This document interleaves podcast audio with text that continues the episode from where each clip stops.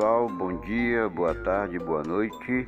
Aqui quem vos fala é Tasso Batista e sejam bem-vindos ao meu podcast.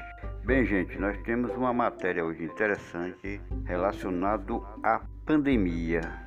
Só que o assunto é como lidar com a ansiedade na pandemia. Uma matéria interessante até porque foi tema de uns assuntos importantes no programa fantástico da Rede Globo. Pois bem, a ansiedade ela se tornou um, um sentimento inerente a períodos de crise. Então nós vamos conhecer as suas causas e vamos conferir oito dicas para lidar melhor com a ansiedade no nosso dia a dia. Pois bem, o isolamento social e a disseminação da Covid-19 tem provocado ansiedade em muita gente. Eu pessoalmente estou sentindo isso na pele. Antes da pandemia, a Organização Mundial da Saúde, a OMS, já apontava o Brasil como o país mais ansioso do mundo, certo? Então, mais do que nunca é preciso cuidar da saúde mental e da nossa rede de relações. Bom, a psicóloga Michele Gonçalves, que atende nas clínicas Stein e no espaço Saúde da Natura, é, destaca que é importante entender a mudança de cenário para se adaptar ao momento atual. A adaptabilidade, segundo ela, é competência essencial para lidar com a ansiedade. Quais são as causas atuais, atuais da ansiedade? Em tempos de coronavírus, segundo a doutora, consegue identificar uma longa lista de situações que podem desencadear a ansiedade. A incerteza de quando e como isso passará, o medo de a gente ou alguém que amamos adoecer, a possibilidade de morte, a perda da subsistência, a exclusão social, a dificuldade de ajustar a rotina com os filhos em casa e a mudança na forma de trabalhar, a impotência sobre proteger pessoas importantes, como o, home office, são alguns dos fatores que reverberam essa sensação. É o que diz a especialista a doutora Michelle Gonçalves. Bom, como saber se eu sou ansioso? Vamos ver, vamos identificar quais são os pontos que nos mostram que somos ansiosos. Bom, a ansiedade ela é definida como uma excessiva agitação do sistema nervoso central. É uma sensação desprazerosa e semelhante ao medo. Os seus efeitos se percebem logo e aparecem em situações reais ou imaginárias de ausência de controle eu estou sentindo na pele um monte de sinais que o médico chegou à conclusão de que eu estou com ansiedade, cansaço, ritmia cardíaca, é, ixi, uma série de coisas. Bom, a ansiedade faz com que a gente se sinta pequeno diante das situações e perca o interesse pelas coisas que antes dávamos prazer.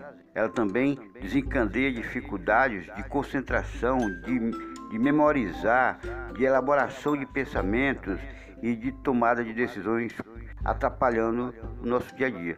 Vem a insônia, vem os pesadelos constantes, dúvidas sobre a própria competência e a apatia geral também estão na lista de consequências. É o que a doutora Michelle explica como sintomas, como um, alguns sintomas de que estamos com ansiedade. Além dos desgastes mentais, alguns sintomas físicos também podem dar as caras, como aceleração do, no coração, como eu falei, que é o meu caso, como eu estou tendo arritmia cardíaca, sudorese, sudorese é suar demais, né? Tremores, tensão muscular, dificuldade para respirar, já tive essa crise, dores de cabeça, cansaço ao acordar e até queda de cabelo. Cansaço ao acordar estou tendo constante. Então, como controlar a ansiedade? Gente, é, esses barulhinhos que vocês estão ouvindo aí, é carro, cachorro latindo, isso tem a ver com o ambiente que eu estou gravando, certo? Meu ambiente ele não é um estúdio, ele é improvisado, estou na sala da minha casa. Pois bem, como controlar a ansiedade? Vamos ficar bem à vontade. Você tem sentido muitos dos sintomas listados anteriormente, o que eu falei? Você está sentindo alguma coisa disso aí? Constante, pois saiba que algumas mudanças de hábito, algumas mudanças podem ajudar você a driblar e a passar por essa fase de maneira mais leve. Vamos lá, também me interessa.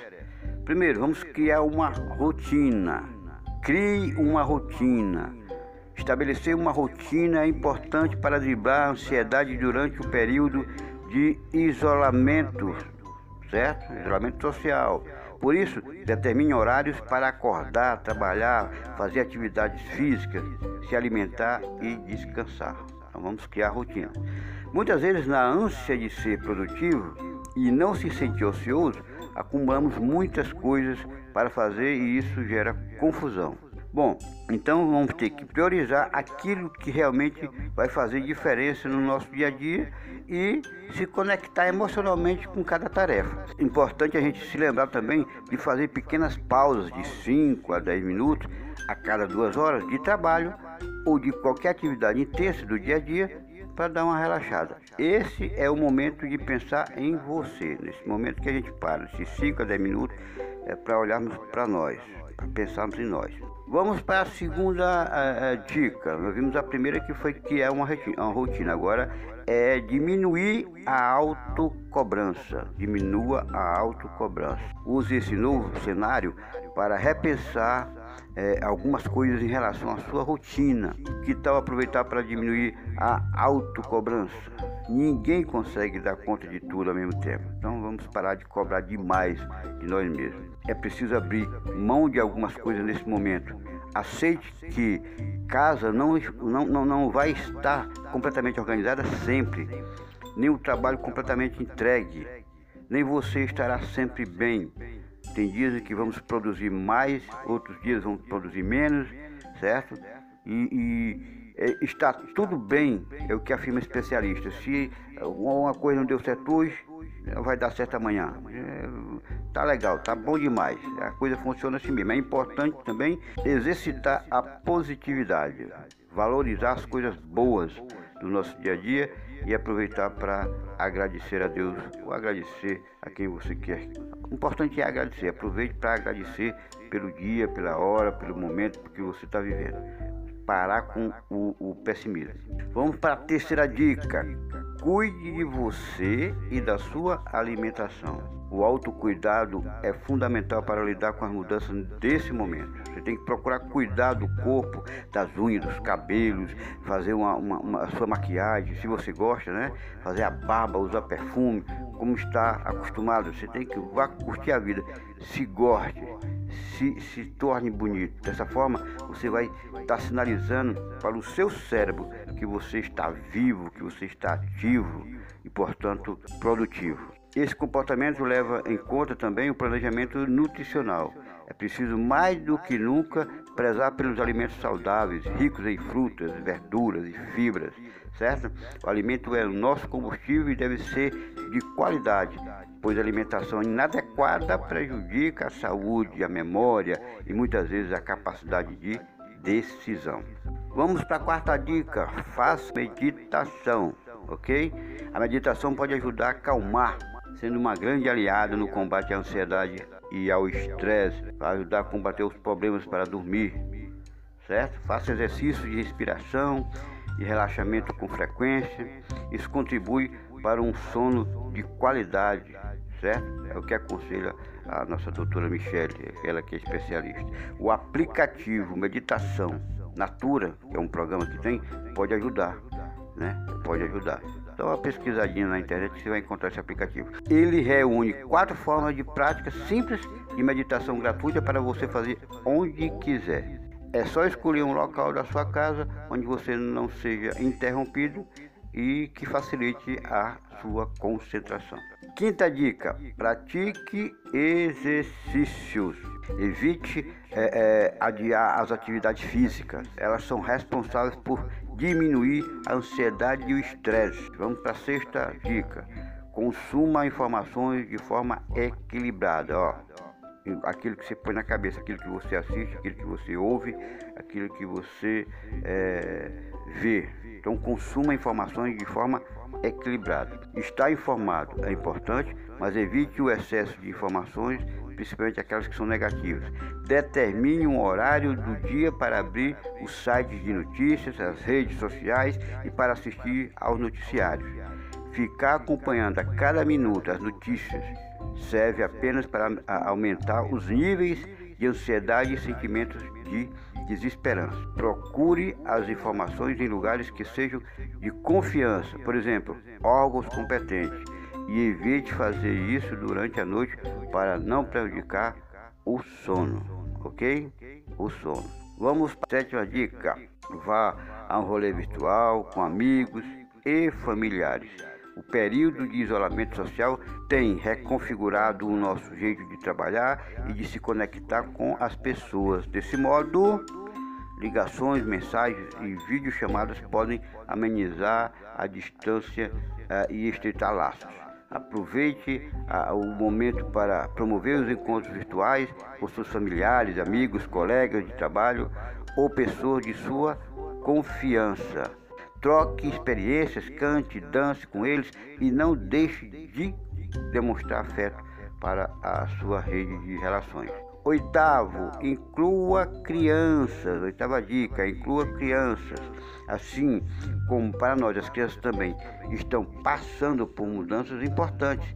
A rotina delas foi alterada e isso já é causa de estresse e necessidade de adaptação. É necessário criar uma rotina para a segurança emocional dos pequenos também. Determine hora para dormir, acordar, comer, brincar, fazer atividades da escola e realizar atividades aquietantes, como por exemplo meditar, observar o céu, etc, etc, etc.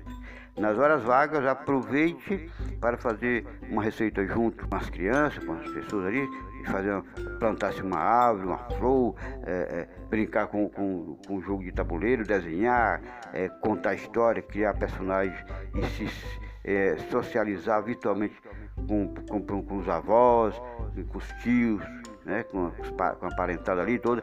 Além de ajudar na saúde mental, esses momentos proporcionam muito aprendizado. Pois bem, quer saber mais? A Unicef, a Unicef, Fundação das Nações Unidas para a Criança, preparou um, um e-book, é um, um, um livro é, virtual com várias atividades divertidas que você pode fazer com a sua criança, com a sua família nessa quarentena. Então, dê uma, procure no site da Fundação das Nações Unidas para a Infância esse e-book com dicas que são proveitosas para todos, principalmente para as crianças. E lembre-se, caso os sintomas se tornem recorrentes ou mais intensos, é bom procurar ajuda de um profissional, de uma psicóloga. Durante a pandemia, muitos psicólogos e terapeutas têm aproveitado para atender aos pacientes virtualmente, tá ok? Bom, essas foram as dicas que eu encontrei na internet, que é como lidar com as ansiedades na pandemia no que diz respeito ao novo coronavírus. A segunda onda está voltando por aí. Pessoas redobrem seus cuidados, redobrem suas atenções para que evite mais contágio e evite também que as pessoas caiam numa extrema ansiedade a ponto de, de ficarem vulneráveis às doenças, certo? E ao vírus. Então nós vimos aí essas dicas importantes de como lidar com a ansiedade na pandemia e quando aparecer mais matéria eu vou passando para vocês através do meu podcast, ok? Fica aí meus agradecimentos por hoje, né? Fica aí meus agradecimentos. Eu desejo a vocês um bom dia, uma boa tarde, uma boa noite. Fiquem com Deus e até mais ver. Tchau.